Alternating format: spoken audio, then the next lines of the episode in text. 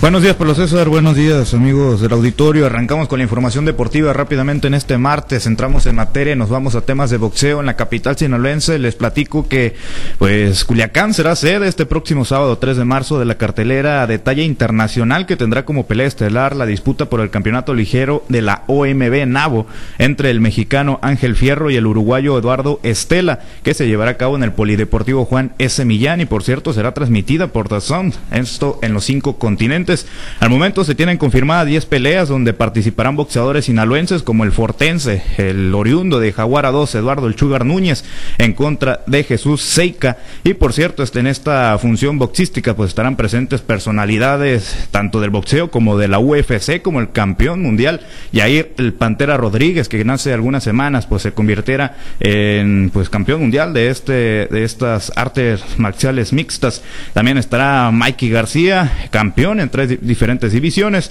Robert García y Mauricio el Bronco Lara, quien hace pues la semana pasada se convirtiera en campeón mundial allá en Inglaterra. Por cierto, la función estará comenzando a partir de las 4 de la tarde en la ciudad de Culiacán.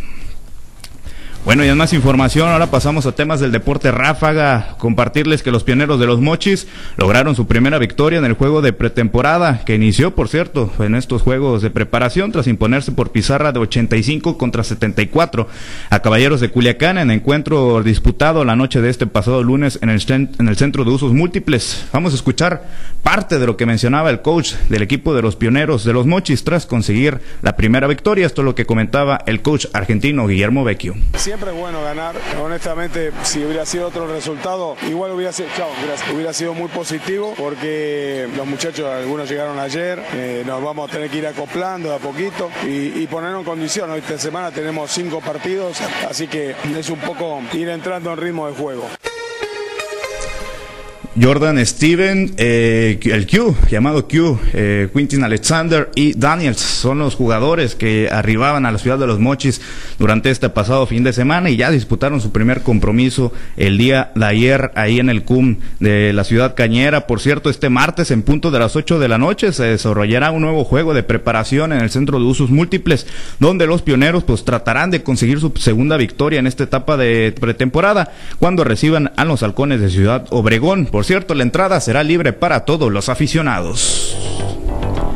Bueno, siguiendo con la información, ahora les platico que el mediocampista sinaloense Gael Álvarez se llevó el galardón como el mejor jugador del premundial sub-17 disputado en Guatemala durante este pasado fin de semana, donde exactamente fue el día domingo, cuando la selección mexicana se coronó como campeona de este de esta Copa Mundial, bueno, este premundial tras derrotar tres goles por uno a la selección de Estados Unidos. El jugador de 16 años de edad, oriundo de Guasave, Sinaloa, pues destacó entre las decenas de seleccionados mexicanos y por supuesto el resto de las selecciones que tuvieron participación, por lo que fue reconocido con este premio por parte de la CONCACAF. Gael Álvarez, quien es parte de las fuerzas básicas de los Tuzos del Pachuca, fue pieza importante en el equipo dirigido por el entrenador mexicano Raúl Chabrant, que logró el título tras conseguir seis triunfos y un empate donde anotaron 29 goles y solamente recibió dos tantos.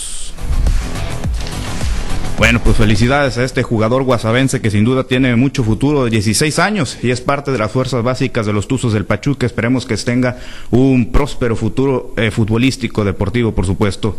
Y en más información, ahora nos trasladamos al puerto de Mazatlán, también en temas del fútbol, donde el equipo femenil de las cañoneras pues fue derrotado este pasado lunes por su similar de las Chivas por un abultado marcador de 6 goles por cero. Esto en partido disputado, eh, bueno, en partido correspondiente a la fecha 7 del clausura 2023 ahí en el Estadio Kraken.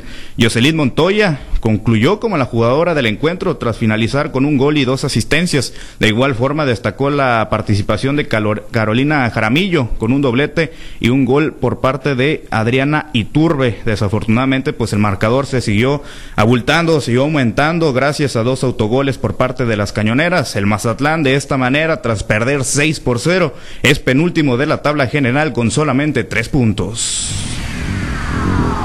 Tanto en la varonil como en la femenil, el equipo Mazatleco en los últimos lugares. Siguiendo con la información, ahora en la Liga MX, les platico que la Comisión Disciplinaria de la Federación Mexicana de Fútbol informó este pasado lunes la sanción impuesta al que, bueno, que la sanción impuesta al Querétaro de jugar durante un año a puerta cerrada, esto por los hechos suscitados el pasado 5 de marzo del año 2022 en el Estadio de la Corregidora. En, en aquel partido, recordarán amigos del auditorio, entre los Gallos Blancos y el Atlas, pues ya ha sido cumplida.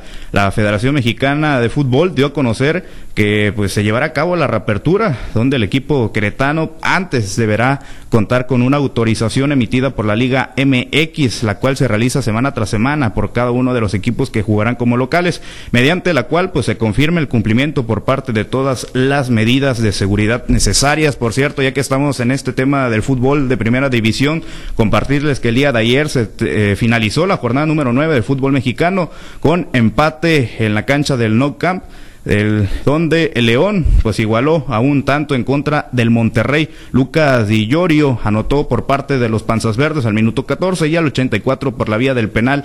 Eh, Vergara hizo el tanto del empate. Y la tabla al momento, la tabla general está liderada precisamente por los Rayados de Monterrey con 22 puntos. Y en el último lugar está el Mazatlán, el equipo sinaloense con solamente una unidad. Bueno, ya para finalizar con el reporte, compartirles amigos del auditorio, pues que en el fútbol internacional Lionel Messi fue elegido como el mejor jugador del mundo para la FIFA y recibió el premio de Best. La Pulga, pues eh, relegó a jugadores que estaban, eh, que eran candidatos como Kylian Mbappé y Karim Benzema, entre otros tantos. El jugador del PSG, pues viene de ser campeón del mundo con la selección de Argentina en Qatar 2022, donde pues también fue reconocido como el mejor jugador del torneo a sus 35 años de Messi brilló como pocas veces lo ha hecho. Bueno, bueno, no, la verdad es que no, no ha sido pocas, han sido muchas, pero sin duda destacó en este 2022, ya que dio su mejor versión en el Mundial, en esa Copa del Mundo, donde convirtió seis tantos y fue campeón por primera vez, levantó la Copa Mundial de la FIFA. Bueno, Pablo César, esta es la información más relevante al momento, solamente para agregar en el tema del fútbol mexicano. En la tabla general, al momento, las Chivas son cuarto lugar con 18 puntos y el América son quinto con 17. Bueno, ¿cuántos, ¿cuántos puntos? Chivas con 18 ah, y América con 17. Pues, Así es, y un lugar arriba las Chivas. Un punto de diferencia, un puntito de diferencia, como sea. Sale, gracias. Excelente martes para todos. Ahí están, se la concedemos. Ahí están arriba las Chivas, eh, metidos en el cuarto lugar.